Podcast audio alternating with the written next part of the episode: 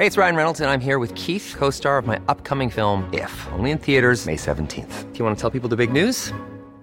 All right, I'll do it. Sign up now and you'll get unlimited for $15 a month in six months of Paramount Plus Essential Plan on us. Mintmobile.com slash switch. Upfront payment of $45 equivalent to $15 per month. Unlimited over 40 gigabytes per month. Face lower speeds. Videos at 480p. Active Mint customers by 531.24 get six months of Paramount Plus Essential Plan. Auto renews after six months. Offer ends May 31st, 2024. Separate Paramount Plus registration required. Terms and conditions apply if rated PG. Esto es Periodismo de Emergencia. Con Hiroshi Takahashi, Arturo Rodríguez y Karen Torres. Con las reglas del oficio.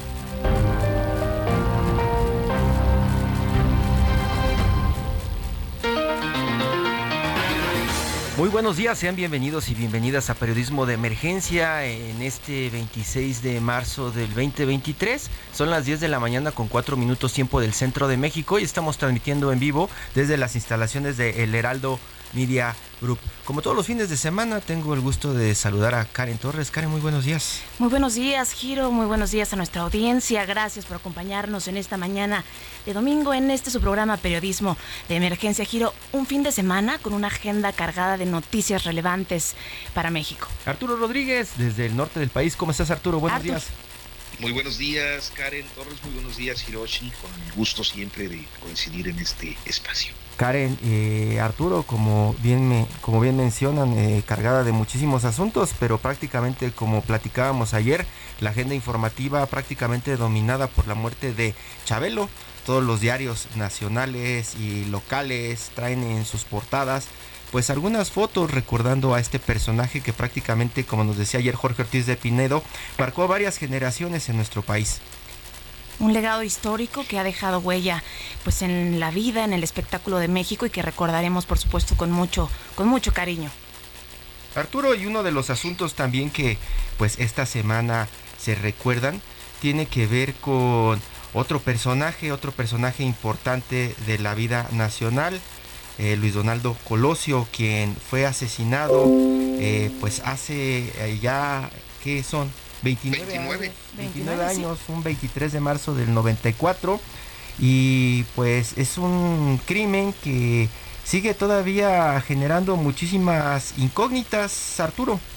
Pues todas las incógnitas, pensaría yo, es uno de esos eh, misterios irresueltos. eh, para nosotros los mexicanos seguramente, no sé si ustedes coincidan, pero pues equivaldría a, a lo de Kennedy en, los Estados Unidos o a alguno de estos astros de, de la cultura pop que han sido asesinados como John Lennon, o sea, Los, los eh, asesinos solitarios. Los asesinos solitarios, este, eh, en torno a los cuales pues surgen muchísimas versiones, algunas teorías de conspiración, pero sobre todo eh, yo creo que en el caso concreto que nos ocupa el de Colosio, eh, eh, la evidencia cada vez más clara de un- una intervención de Estado eh, donde el asesino solitario o el presunto asesino solitario pues fue torturado y eh, no ha tenido un, un juicio eh, pues como, o sea, 29 años. 29 años. Jesús González Esmal, abogado encargado de la defensa de precisamente Mario Aburto Martínez, el mencionado asesino solitario. Muy buenos días, don Jesús. Buenos días. Me, complace estar en esta meta tan importante de diálogo nacional. Arturo Rodríguez.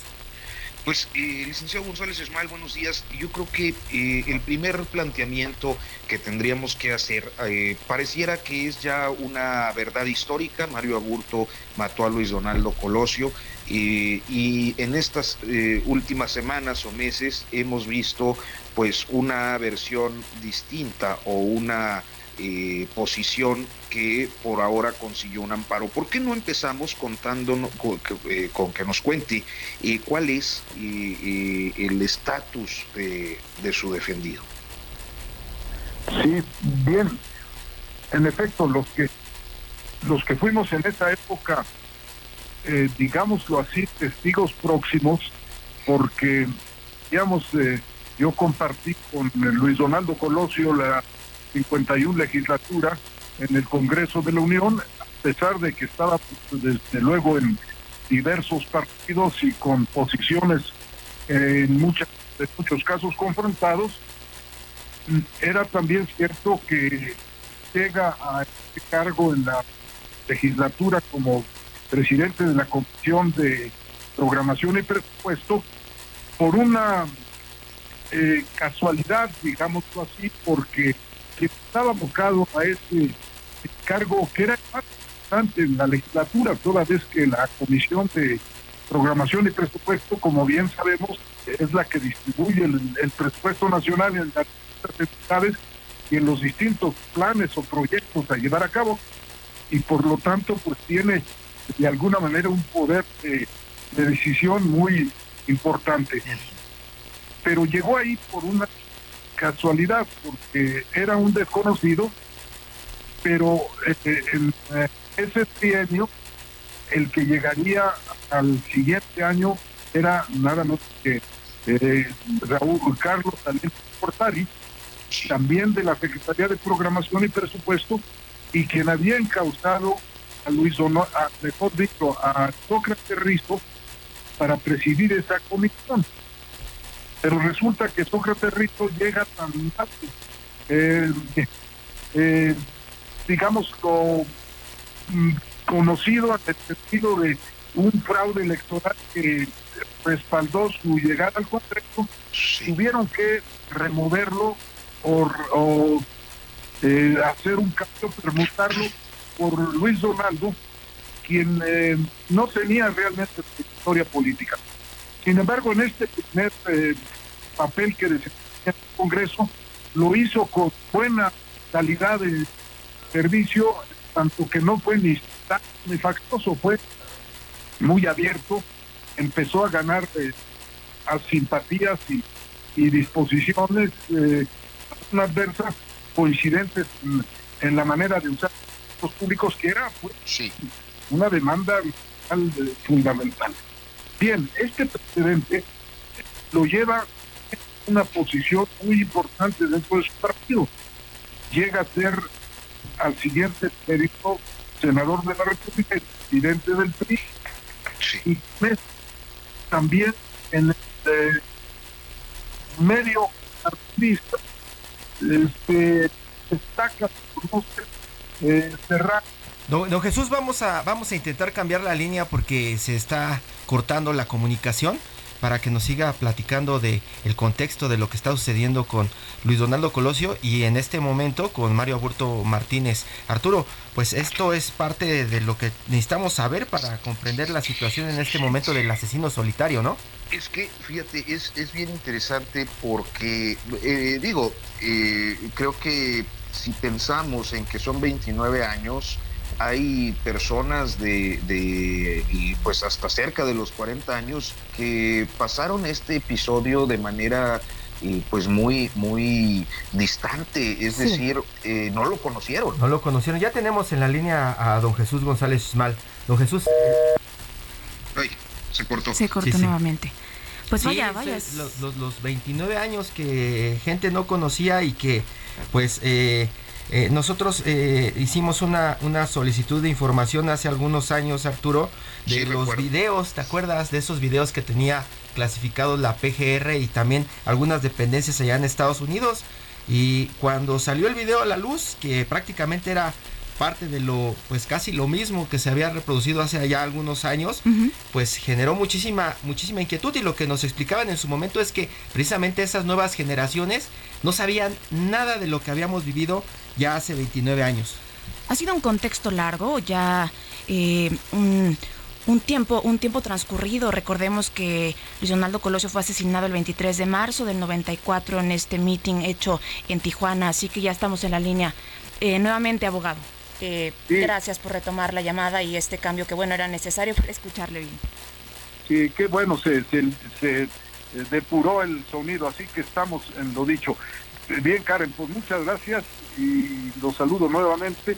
Pero lo que quería destacar es que eh, Luis Donaldo fue creciendo por sus propias eh, aptitudes y capacidades, digámoslo así, de, de diálogo y de, y de vocación eh, democrática. Rompía un molde de los priistas tradicionales, de sectarismo, de, facciones, y em, empezó a abrirse. Ya como presidente del PRI, fue el primero que reconoce un triunfo de la oposición en Baja California eh, Norte o Baja California como hoy es eh, tal cual. Entonces, eh, no, no tenía realmente en el sentido político con la que le pisaran. Salinas de Gortari después también lo llevó a la, a la Secretaría de Desarrollo Social, donde eh, encontró un buen campo de desenvolvimiento, dado que él había hecho su doctorado en Europa, precisamente en, el, en ese eh, sentido de la mejor distribución de los bienes nacionales, de la riqueza y de la renta nacional, para hacer que las, eh, el crecimiento de la nación fuese más amplio y, sobre todo que no hubiese esa polarización en los ingresos y en los eh, derechos a, la educación, etcétera. Bien, ¿por qué destaco esto? Porque eh, llega a ser candidato a la presidencia, muchos se lo atribuyen a una especie de preferencia de, Salinas de Gortari, pero para mi gusto fue al contrario, que Salinas de Gortari, quien quería que fuese Camacho, el que era eh, su alfil, candidato a la presidencia, se vio limitado porque del lado de la oposición tenía dos, eh, enfrentaba dos eh, opciones muy importantes, la de Cuauhtémoc Cárdenas por una parte y la de Diego Fernández por la otra. De modo que eh, a Camacho se, se veía muy vulnerable si se le postulaba a primera vista. Y, y por eso, de alguna manera, fue un candidato necesario del PRI pero no el más agradable para eh, Carlos Salinas, toda vez que empezaron a darse adentro de su partido los antagonismos. Un Colosio con una visión, eh, y así lo llamaba la renovación del PRI, como queriendo que el PRI volviera a sus orígenes eh, de, inspiración auténtica desde el punto de vista socialdemócrata, apegado a, la responsabilidad social. Y por el otro lado estaba Salinas de Gortari que quería cambiar el nombre del PRI a Solidarismo porque ya estaba muy quemada la marca. También emerge en ese tiempo el ejército zapatista y, evidentemente convulsionó al, país y se dieron circunstancias inéditas eh, para el manejo del, del Estado había que ver también que eh, el año anterior, en el 93, habían asesinado al, cardenal Posada, su campo, y que eh, ese fue otro hecho muy trascendente que cimbró a, la nación e incluso tuvo eh, trascendencia internacional. Don Jesús, ¿y, dónde entra, dónde entra Mario Aburto Martínez a escena? Bueno, en este, ya para llegar al punto, Mario Aburto entra eh, que, como él mismo dice, como chivo expiatorio. Se, se, eh, se crea una conspiración para matar a, Colosio, quien se había resistido a ser reemplazado a mitad del camino, como todos lo recordamos. El plan de Salinas, ahora sí que el plan B, era cambiar el candidato a mitad del camino para ver si podía colocar a, Camacho. Al no poderlo hacer, se optó por eh, eliminar al candidato en los antes de los tres meses necesarios para poderlo suplir. Y es así como llega la necesidad de, ultimar a, Colosio. Y se genera, pues el, medio, se fragua las condiciones, se, se concertan las eh, perversas intenciones y se acomodan las cosas y, y Aburto llega ahí como una persona más que venía de su trabajo en la fábrica y se inserta en el, en el meeting porque era el camino a su casa y por donde ya habían bloqueado los camiones porque eh, tenía uno que bajarse para asistir al, al, acto o seguirse a pie hasta tomar otro autobús. Es donde se mete a Burto y se confunde ahí contra la, con la gente sin que hubiera habido una intención previa de él de asistir al mitin. Abogado, si no fue Aburto quien eh, es el confeso asesino, ¿quién asesinó a Madrazo? a Colosio. No, me atrevería yo. Eh, el mismo, el mismo Aburto señala quién fue el, el, el, pistolero, el sicario, porque eh, a ese, a ese sicario lo matan dos días después. Llegan incluso a prenderlo, pero lo liberan y, lo, y, se encuentra después muerto en un, en un taller. Eh, desde el punto de vista material.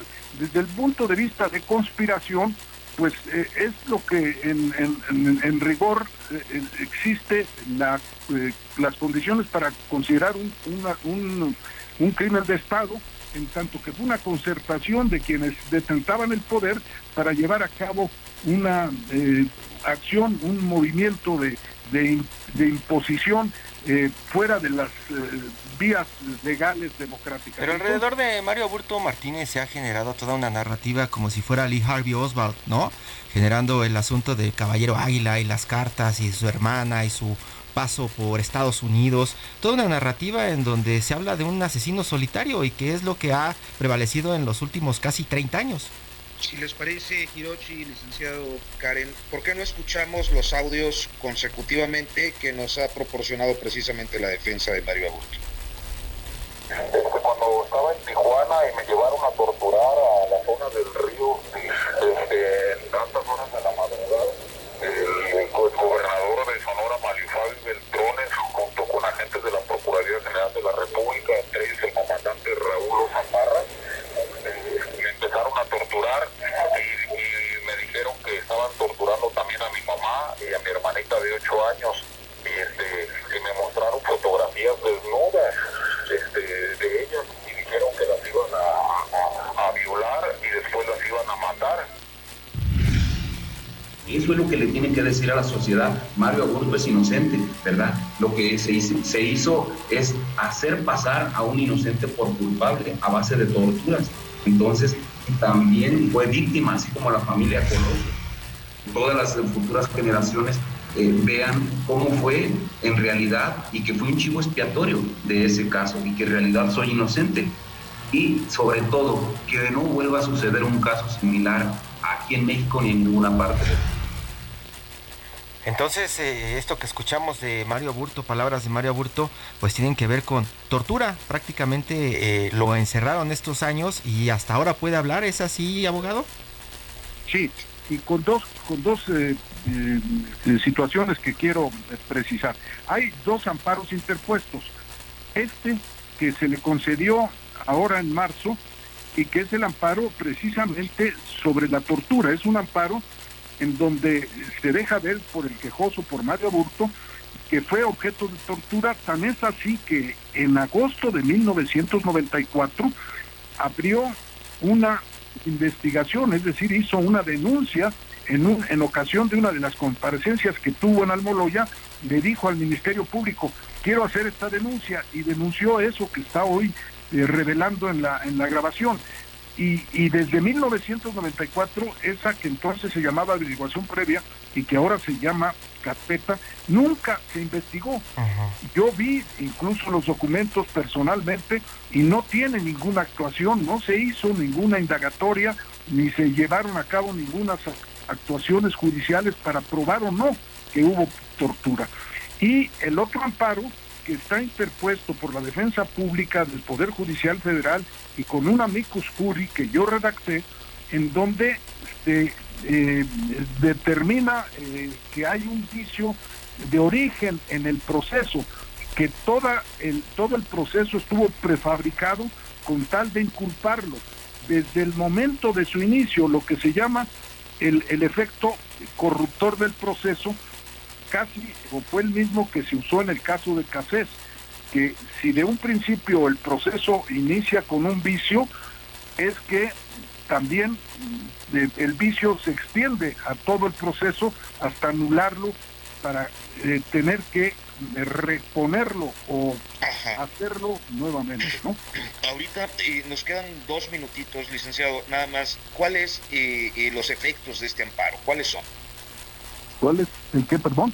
Los, efectos. de este amparo.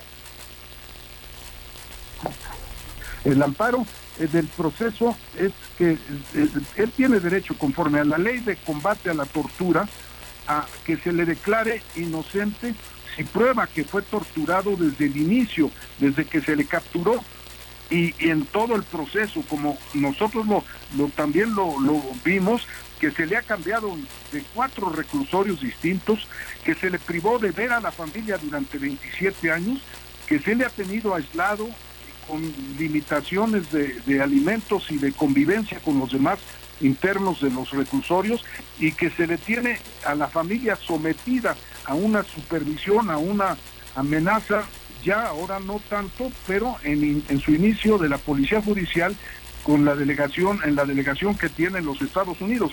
De modo que la tortura se probó y, consecuentemente y sucesivamente y de esta modo, de esta modo esa es la causal para anular el proceso.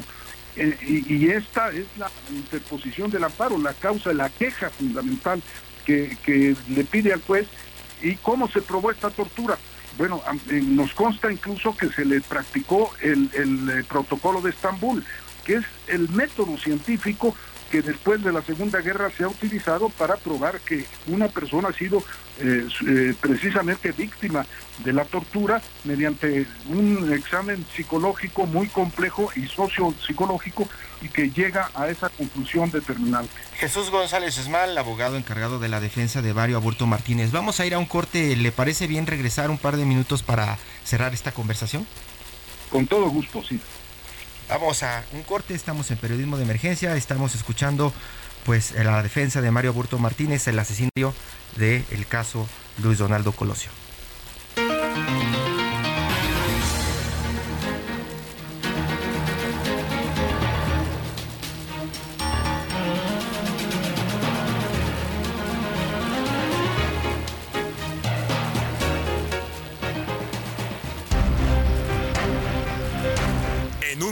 Continuamos en Periodismo de Emergencia por el Heraldo Radio.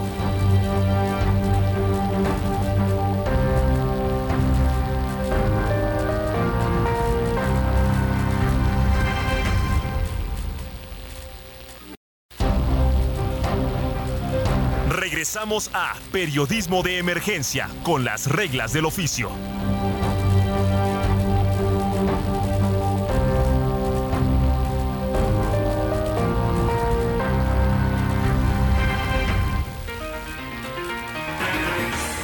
De la mañana con 30 minutos tiempo del centro de México. Estamos transmitiendo en vivo desde las instalaciones del Heraldo Media Group en este 26 de marzo del 2023. Estamos platicando con Jesús González Schmal, abogado encargado de la defensa de Mario Aburto Martínez, a 29 años del asesinato de Luis Donaldo Colosio. Escuchamos unos audios en exclusiva de Mario Aburto Martínez hablando del asunto de la tortura. Karen. Así es, bueno, públicamente disculpas, a veces la mente nos juega eh, chueco, dije un nombre por otro. Eh, abogado, abogado Jesús, a estas alturas es difícil no tener múltiples interrogantes sobre este caso.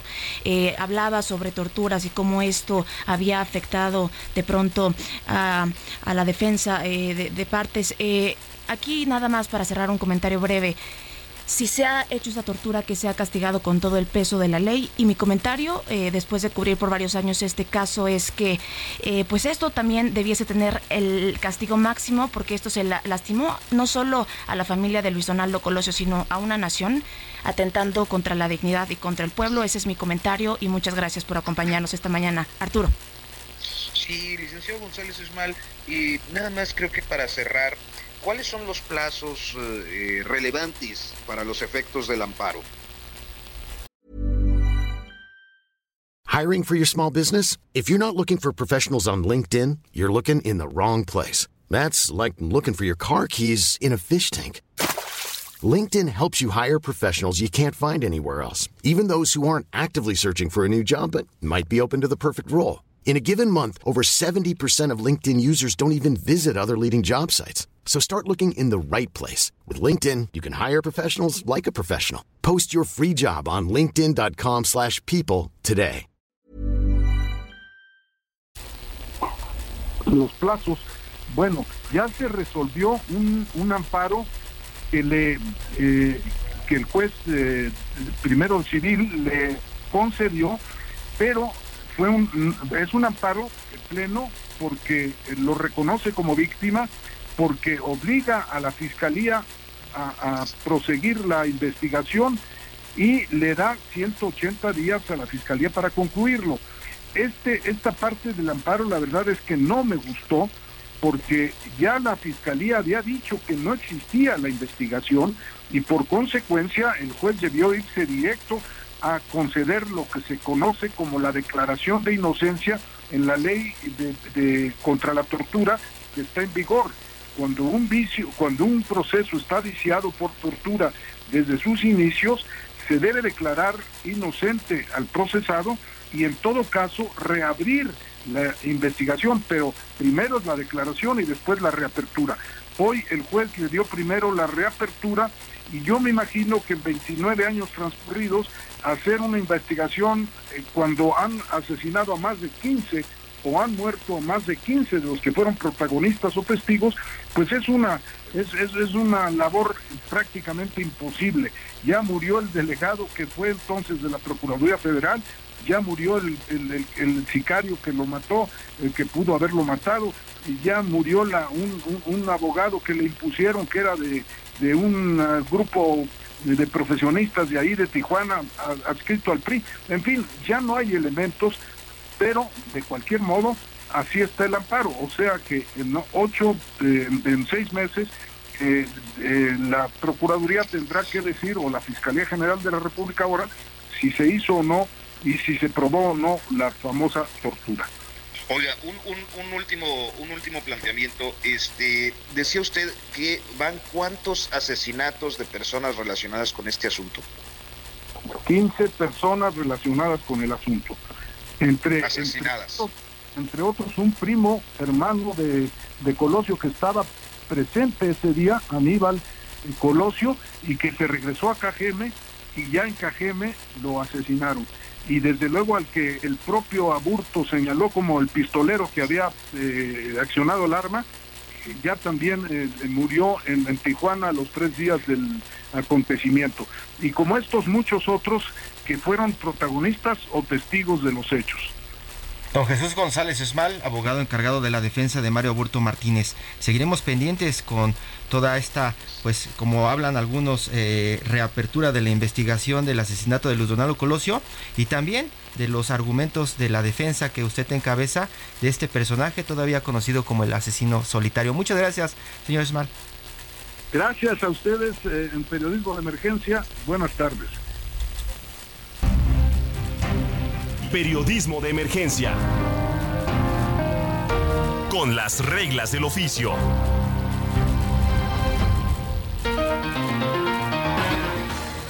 Arturo Karen, luego de que el presidente Andrés Manuel López Obrador vetó el nombramiento de Ana Yadir Alarcón Márquez y Rafael Luna Alviso como comisionados del INAI, el Senado pospuso el nombramiento o los reemplazos de estos personajes, pero ya está próxima la salida de Francisco Javier Acuña, quien termina su gestión este viernes 31 de marzo y todo se complica. Por eso estamos en la línea con Adrián Alcalá Méndez, comisionado del INAI, pues quien pues ojalá nos pueda contar qué es lo que va a pasar esta semana. ¿Pueden hacer algo ante este movimiento que se lanzó desde Palacio Nacional, comisionado? Hola Arturo, Karen Hiroshi, ¿cómo están? Muy buenos días a ustedes y a toda su audiencia. Muy buenos días. nosotros, como lo comentamos hace un par de semanas, vamos a promover una controversia constitucional ante la Suprema Corte de Justicia de la Nación, precisamente porque la controversia es un juicio en donde se pretende preservar la Constitución. En ese sentido, la Constitución establece que el INAH debe de ser garante y es garante de los derechos de acceso a la información y de protección de datos personales y para funcionar requiere de un mínimo, un quórum mínimo de cinco que establece el artículo 33 de la ley federal. En esa, en esa controversia nosotros, con relación a, que se ordene o se le instruya al Senado de la República a que designe a los comisionados vacantes que existen o las vacancias que existen desde marzo de 2022 y la próxima vacancia que ocurrirá, como lo has comentado, a partir del primero de abril de este año, que le ordene al Senado que designe a los comisionados eh, para integrar el Pleno, también solicitaremos nos permita sesionar con una mayoría simple. Actualmente en el número somos siete, actualmente tenemos cuatro comisionados y por lo tanto nosotros consideramos que los derechos que son fundamentales pues no deben estar sujetos a una numeralia, máxime cuando existe una mayoría simple y que así se nos permita sesionar por parte de la Corte. Hay, hay esta previsión, eh, comisionado, buenos días, hay, hay esta previsión eh, en, en la normatividad vigente. No, precisamente la ley establece que para sesionar válidamente se requiere cinco comisionados. Entonces lo que nos estamos diciendo en la controversia, que próximamente esta semana vamos a presentar, es, hoy Suprema Corte, nosotros, a la luz del artículo primero constitucional, progresividad de los derechos humanos, nosotros resolvemos cada semana 500 medios de impugnación aproximadamente, en donde resolvemos protección de datos, acceso a la información, entonces déjanos, Corte, poder sesionar con mayoría simple, que somos cuatro. Tres mujeres, la comisionada Blanca Lila, la presidenta, la comisionada Román, la comisionada Julieta del Río y un servidor, que seguimos siendo mayoría. No calificada en la numeralia que establece la ley, pero entonces no puede estar sujeto desde nuestra interpretación en esta situación eh, a una numeralia los derechos de las personas, de las mexicanas y los mexicanos. No sé si me explico. Pero si esto no se resuelve y el Senado tampoco logra nombrar a los reemplazos o tener a los reemplazos, ¿cuánto tiempo estaremos sin INAI? Pues ahora sí que el tiempo que determine la Corte, si es que determina que no nos conceda la suspensión para poder sesionar, o hasta que la Corte, hasta que el Senado, perdón, designe a los comisionados. Recordar también que hay un amparo, eh, una suspensión concedida al Consejo Consultivo del INAI en donde le ordenaron al Senado que en tres días designara comisionados. Esto implicaría también que todas esas peticiones y estos recursos de revisión que se pueden poner van a estar frenados, ¿no? Sí, van a estar frenados. Nosotros vamos a seguir trabajando. El INAI sigue trabajando porque no solamente resuelve recursos de revisión, esa es una tarea fundamental, neurálgica, pero también promovemos, capacitamos y vamos a llevar a cabo todas las diligencias necesarias en el caso de las impugnaciones o las denuncias por incumplimiento de obligación de transparencia o por violación a datos personales. Sin embargo, hasta antes del pleno se van a tener que suspender por esta razón, por este impedimento. Comisionado. Perdón. Adelante, adelante. El, contexto es importante. Eh, como está ocurriendo con otros organismos autónomos, se han eh, topado con una narrativa presidencial adversa. Eh, e, este asunto, sin embargo, no parece discursivamente tan confrontativo de parte del INAI como lo ha sido en el INE. ¿Cuál es la razón? No, nosotros somos obviamente respetuosos de los procesos que lleva a cabo en este contexto del Senado de la República y el presidente juega un papel dentro de la designación, que es precisamente el derecho a objeción. Nosotros seguimos funcionando y estamos haciendo los controles constitucionales correspondientes eh, nosotros, eh, como lo digo y reitero, somos respetuosos, este, esperamos y confiamos en que el Senado de la República esta semana pueda asignar a los comisionados dentro de los procedimientos que existen. Hay mujeres y hombres muy valiosos con una trayectoria profesional, eh, obviamente que respetamos y que estamos seguros que integrarían el Pleno y que son muy buenos perfiles, la verdad. Entonces confiamos que vayan a llegar a un acuerdo. Nosotros no pretendemos confrontar, únicamente hacer valer la autonomía institucional que tenemos, defender a la propia institución, porque no es un tema de comisionadas o comisionados, es un tema de mexicanos y mexicanas que cada semana o cada día piden información pública para su interés particular o también van y acuden ante nosotros en defensa de una inminente violación a su protección de datos personales o su privacidad. Por eso es de que nosotros respetamos a la institución y estamos haciendo valer nosotros los medios legales correspondientes, eh, sin confrontarnos, digamos, mediáticamente, porque esa es la narrativa que nosotros tenemos, o sea, hacer los medios por los medios legales correspondientes. Así es. Comisionado Adrián Alcalá, sin duda la Casa de la Transparencia, pues bueno, vive un momento, un momento extraordinario que pareciera pone en riesgo la democracia.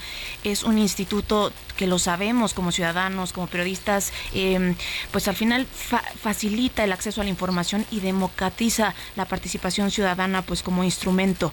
Em, ¿Cuál podría ser eh, la expectativa que se tiene ante esta interposición de controversia constitucional y qué respuesta se espera de la Suprema Corte de Justicia de la Nación eh, eh, para de pronto tener un panorama?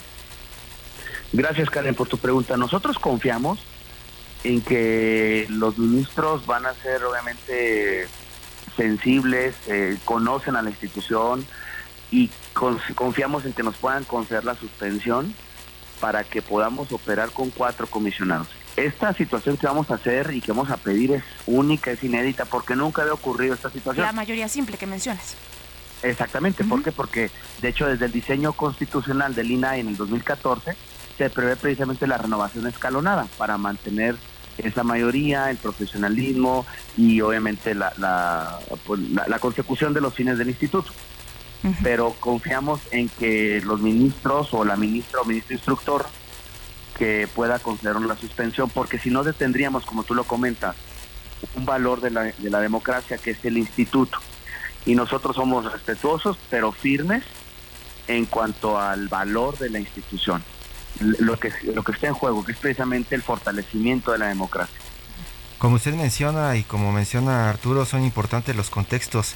Y en este momento yo le preguntaría, ¿esto es eh, una, un final de una eh, un sexenio de opacidad que estamos viviendo? ¿Es como eh, consecuencia de esta línea que se está dando a las dependencias para no dar información, comisionado? Pues nosotros hemos mostrado, más bien visto un comportamiento por parte de las instancias o dependencias de la Misión Pública Federal, que un crecimiento en cuanto a las inexistencias eh, sobre la información que les piden. Los cobros. No obstante ello, ¿perdón? Y los cobros también. Sí, los cobros, que los cobros precisamente por eso los regulamos, los regulamos en términos de la ley federal de derechos que no tiene que excederse de eso. Entonces, nosotros eh, vemos ese comportamiento, un crecimiento exponencial en cuanto a las inexistencias que alegan los sujetos obligados. No obstante, cuando ya nosotros les ordenamos que entreguen información, el cumplimiento a nuestras resoluciones es arriba del 98%. 98%. Entonces no. De las resoluciones. No lo, no lo están consiguiendo del todo. ¿Vale? No lo están consiguiendo del todo. Es que, por ejemplo, hay unas que están en proceso, por ejemplo, a lo mejor el, particular, a pesar de que pidió que se le entregara, por ejemplo, una fotocopia simple, una fotocopia certificada, ya no acuden al pago porque ahí sí se, establece que, tengan que ser con pago. Entonces, en muchas ocasiones el particular ya no acude al pago y por eso se tiene por este e, e, ese pequeños por ciento o porque por ejemplo no me refería me refería más como a una actitud o posicionamiento de la Fiscalía General de la República ante las peticiones de información. Ah, bueno, en este caso lo sabemos, este Odebrecht han negado la entrega de información, a pesar de que nosotros en más de 50 resoluciones le hemos ordenado que en caso particular se entregue. Eh, han promovido algunos medios legales como suspensiones ante un juez de distrito para que no se entregue la averiguación y ese es precisamente donde nosotros estamos batallando eh, en, cuanto a la entrega, en este caso en particular en Odebrecht. ¿La fiscalía sería la más ruda en este sexenio en, eh, al momento de hacer las peticiones de información? Pues es una instancia muy solicitada por su naturaleza. La gente quiere conocer las actuaciones que se llevan a cabo ante la propia Fiscalía General de la República. Es la más cuestionada, pero tampoco es la, más incumplida. Es decir, este, la más incumplida actualmente es COFEPRIS. COFEPRIS. Ellos alegan y sostienen que tiene un cúmulo o un excedente de trabajo considerable y que por eso no pueden atenderlo, pero nosotros estamos firmes y contundentes haciendo valer los medios correspondientes y ante el incumplimiento nosotros damos vista a la Secretaría de la Función Pública para que la Secretaría de la Función Pública inicie los procedimientos administrativos correspondientes, sancionadores en contra de los servidores públicos que incumplen. Entonces, actualmente tenemos que también poner el ojo en las actuaciones de los órganos internos de control que pertenecen o que laboran precisamente para la Secretaría de la Función Pública. Pues Adrián Alcalá Méndez, comisionado del Instituto Nacional de Acceso a la Información, muchísimas gracias. Vamos a estar pendientes como estamos todas las, todas las semanas, todos los días alrededor de, del INAI. y pues esperamos que en los próximos días, si hay algún avance en la Corte o en el Senado, pues lo podamos platicar. Muchísimas gracias, muy buenos días. Con todo gusto, muchas gracias, a tus órdenes. Todo menos fútbol.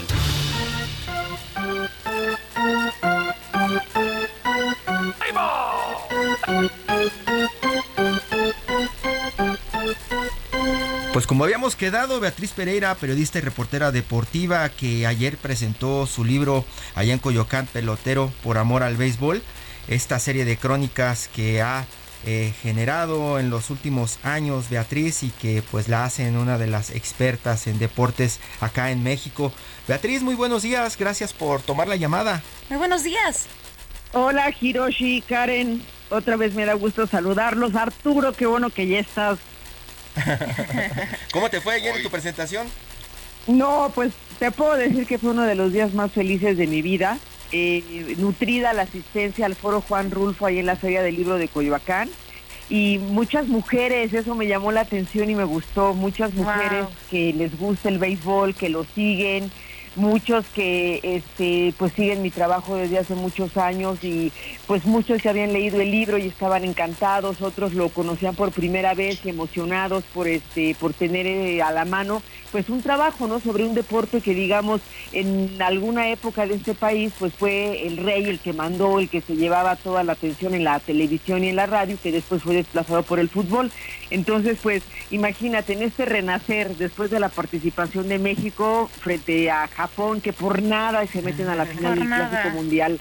Este, yo llegué con esa ola, ¿no? La gente pues muy contenta de, este, de, poder estar viendo un trabajo sobre el béisbol y obviamente pues agradecida yo también, ¿no? De que Alfonso Lanzagorte, un gran cronista, me haya acompañado, de que Alfredo El Zurdo Ortiz, un ex pelotero de los Diablos Rojos y que tuvo una trayectoria fantástica en la pelota mexicana, también haya estado conmigo y pues mis amigos, gente que, por fin eh, le pongo rostro a los que me escriben en Twitter, los que me siguen en los espacios donde estoy. Entonces, no, pues un gozo eh, haber podido estar también pues dedicando y firmando libros. Entonces fue maravilloso, Hiroshi. Hay que comprar este libro, Pelotero por Amor al Béisbol. Invítanos, Betty. Bueno, pelotero lo pueden conseguir. Eh, si andan ahorita en Ciudad de México, vayan a Coyoacán en la Feria del Libro, ahí está. Si y lo quieren en versión digital, se meten a la página de proceso.com.mx perdón, punto MX, van a tienda virtual y ahí lo pueden conseguir en digital y lo pueden conseguir también la versión impresa. Eh, la versión impresa se las mandan a su casa si viven dentro de México. Entonces, los que no viven en México, pues igual es este, la versión digital. Pero cómprenlo, vale mucho la pena. Son historias que he escrito desde 2003, son los perfiles de jugadores como Vinicio Castilla, como Oliver Pérez, como Juan Gabriel Castro, como el propio Fernando Valenzuela. Está la historia del mago Septién, está la de Francisco Toledo, el artista plástico que también hizo una obra muy importante relacionada con el béisbol. Entonces, aunque no les guste el béisbol, no necesitan saber y no, necesitan entender. Son historias de vida, son historias de gente de carne y hueso que triunfó en los Diamantes de México de grandes ligas, pero que tuvo que vencer muchos obstáculos para poder decir que son ganadores en la vida y en el deporte. Beatriz, pues enhorabuena, enhorabuena por pelotero, eh, por amor al béisbol, eh, esta serie de crónicas y perfiles de todos los peloteros más importantes de la historia, un compendio que no nos podemos perder sin duda y creo que no te pudo haber tocado mejor coyuntura para hacer esta, esta presentación, ¿no Arturo?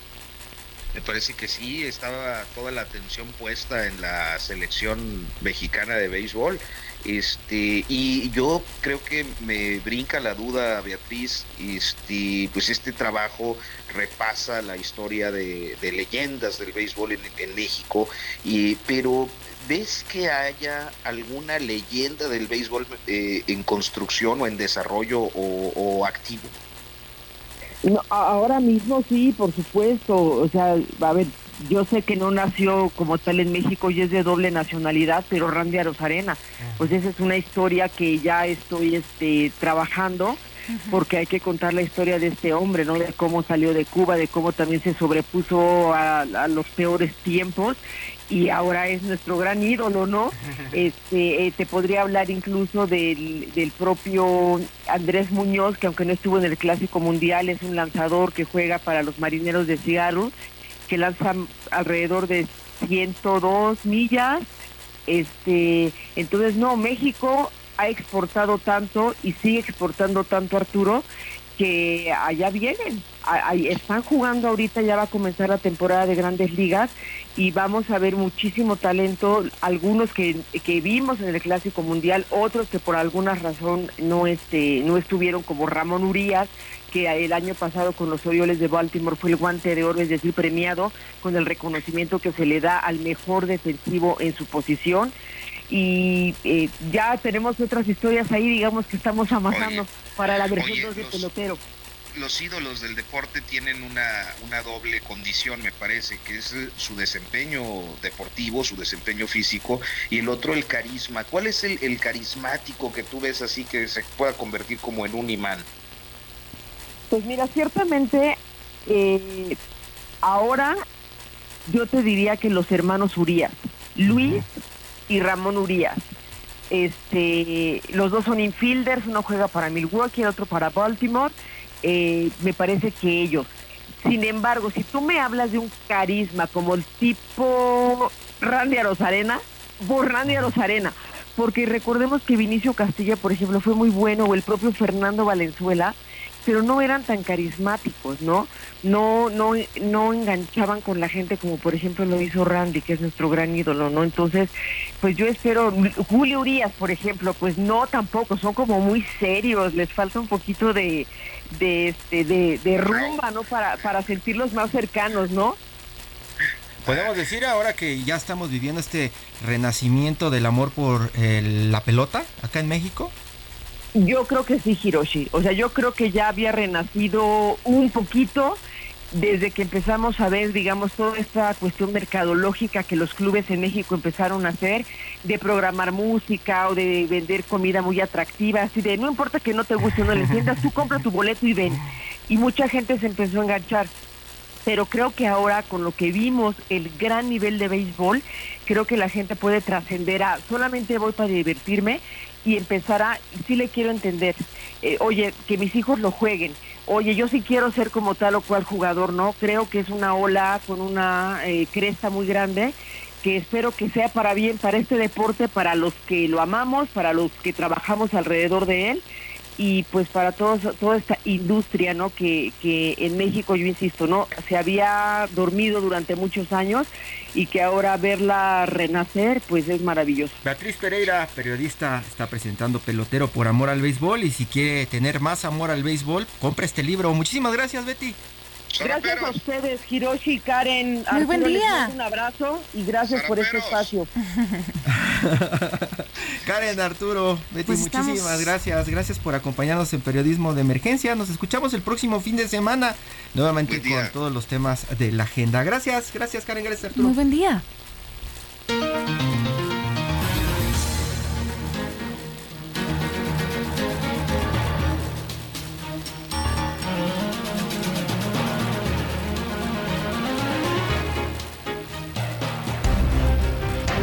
Hasta aquí, periodismo de emergencia.